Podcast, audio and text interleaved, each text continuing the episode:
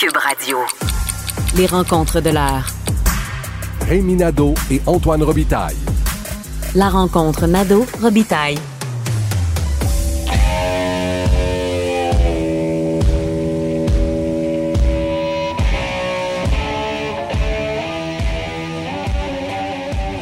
Et bonjour Rémi Nadeau.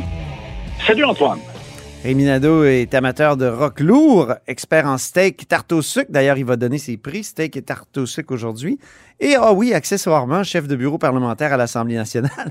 Donc, Rémi, commençons tout de suite par le prix steak. Alors, on s'en était parlé un petit peu cette semaine. Je décerne le prix steak bien consistant, bien savoureux à Ariane Mignolet, la commissaire à l'éthique de l'Assemblée nationale. Ouais. Euh, alors, Maître Mignolet, c'est tenu debout.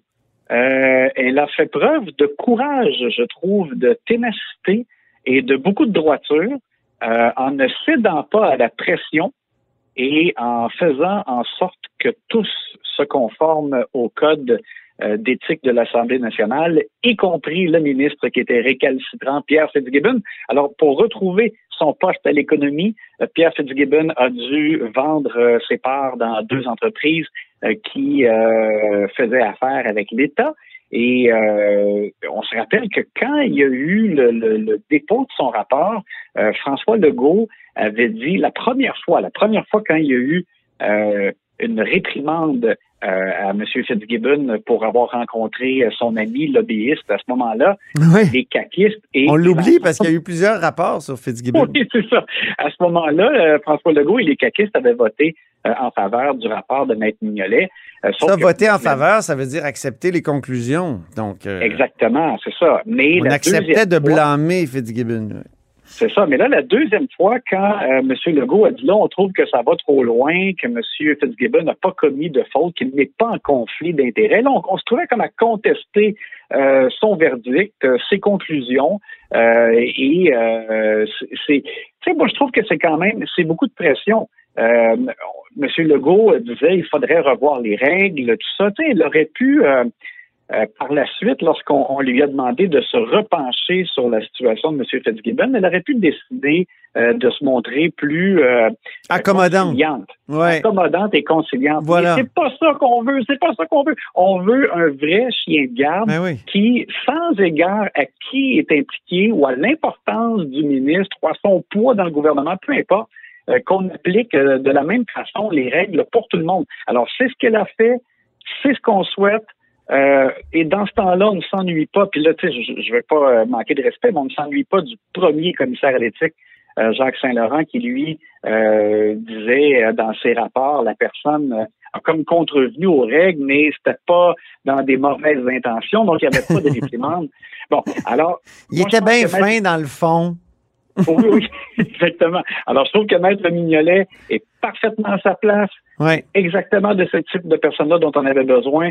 Chapeau à elle. Elle a mon steak pour cette semaine. Elle profite donc euh, de l'indépendance de cette fonction-là qui a été conçue comme telle et nommée par l'Assemblée nationale. Puis, euh, c'est pas tous les titulaires de ces fonctions-là qui comprennent ça. Euh, donc, euh, prix, tarte au sucre, il est remis à qui? tant pour ça qu'il faut rappeler aux auditeurs que c'est pour toujours un, un moment qui nous a fait sourire. Et écoute, cette semaine, moi, qu'est-ce qui m'a fait bien rire? C'est lorsque, c'est mercredi, lorsqu'on a appris que M. Fitzgibbon était de retour là, officiellement.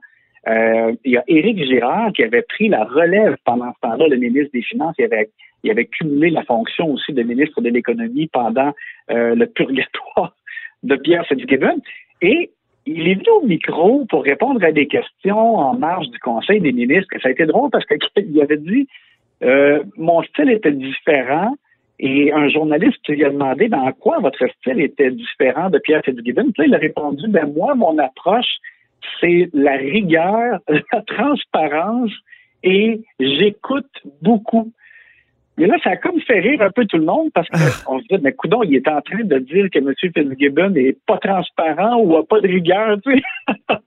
ça, ça a fait rire tous les membres de la tribune qui étaient présents. Je comprends. Et, euh, et euh, on lui, il y a des journalistes qui lui ont fait remarquer, puis là, il était, un peu mal à l'aise parce que euh, je pense que dans le fond, il cherchait pas euh, vraiment euh, à, à, dépeindre M. Fitzgibbon comme sous un mauvais jour. Mais il se décrivait, lui, mais c'est sûr que ça a fait rire tout le monde parce qu'évidemment, dans les circonstances, euh, alors que M. Fitzgibbon, lui, euh, a pris beaucoup ses aises avec la commissaire à l'éthique et tout ça, euh, ben, ça faisait un drôle de, de contraste. Ces deux, ces deux personnages, Fitzgibbon et Girard, qui sont assez candides finalement, chacun à leur façon.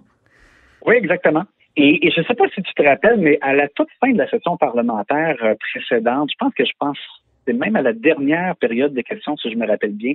Mais François Legault aussi avait fait rire les gens parce qu'il avait dit euh, que le plan A, c'était que M. Fitzgibbon revienne et que sinon, le plan B, ben, c'était qu'Éric Girard euh, cumulait les fonctions. Mais tout le monde avait ri dans le Salon Bleu parce que ils agaçaient Éric Girard en disant hey, t'es un plan B, t'es juste un plan B.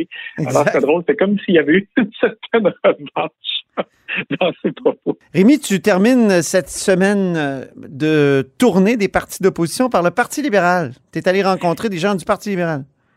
Oui, j'ai discuté avec des gens du Parti libéral et euh, je te dirais que c'est ceux qui m'ont paru dans les partis d'opposition, les libéraux, euh, les plus euh, enclins à aller outre les critiques de gestion de pandémie cet automne. On, du côté des libéraux, on estime que, bon, oui, là, il y a la quatrième vague, ils vont poser des questions, ils vont suivre ça, mais on, on dit qu'on sent beaucoup dans les préoccupations des gens euh, une certaine usure, là, tu sais, le, la pénurie de main-d'œuvre notamment. En fait, tout, tout le ah monde s'arrange, mais il y en a beaucoup, il y a des entrepreneurs pour qui, à un moment donné, là, les solutions temporaires peuvent peuvent pas se maintenir dans le temps.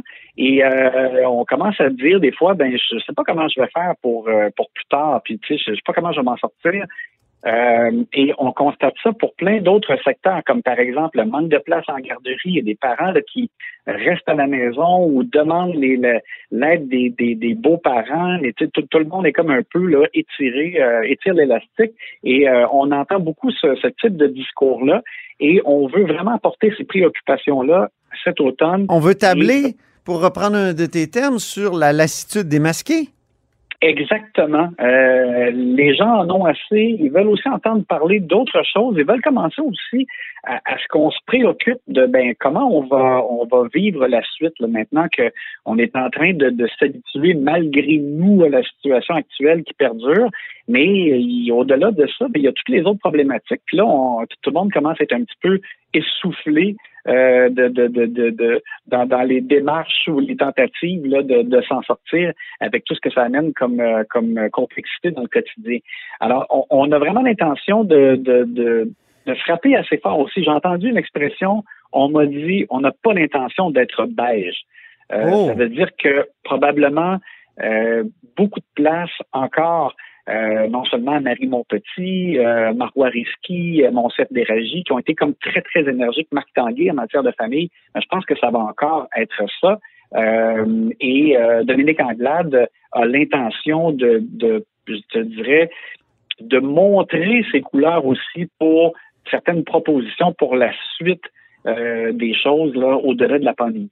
il y a eu quelques petits ajustements à l'équipe dans le cabinet fantôme c'est relativement mineur, mais, mais l'élément le plus, euh, je te dirais, remarquable, c'est que Pierre Arcan, le vétéran, ancien ministre, euh, ancien chef intérimaire, qui avait été complètement tassé euh, après son erreur d'avoir fait un voyage pendant la pandémie là, à l'extérieur du pays, ben non seulement on l'avait ramené on lui avait redonné une, une fonction, un poste de porte-parole, mais là, on l'a nommé président du caucus et on me dit que on a besoin de l'expérience de Pierre Arcan alors qu'on entre dans une année électorale.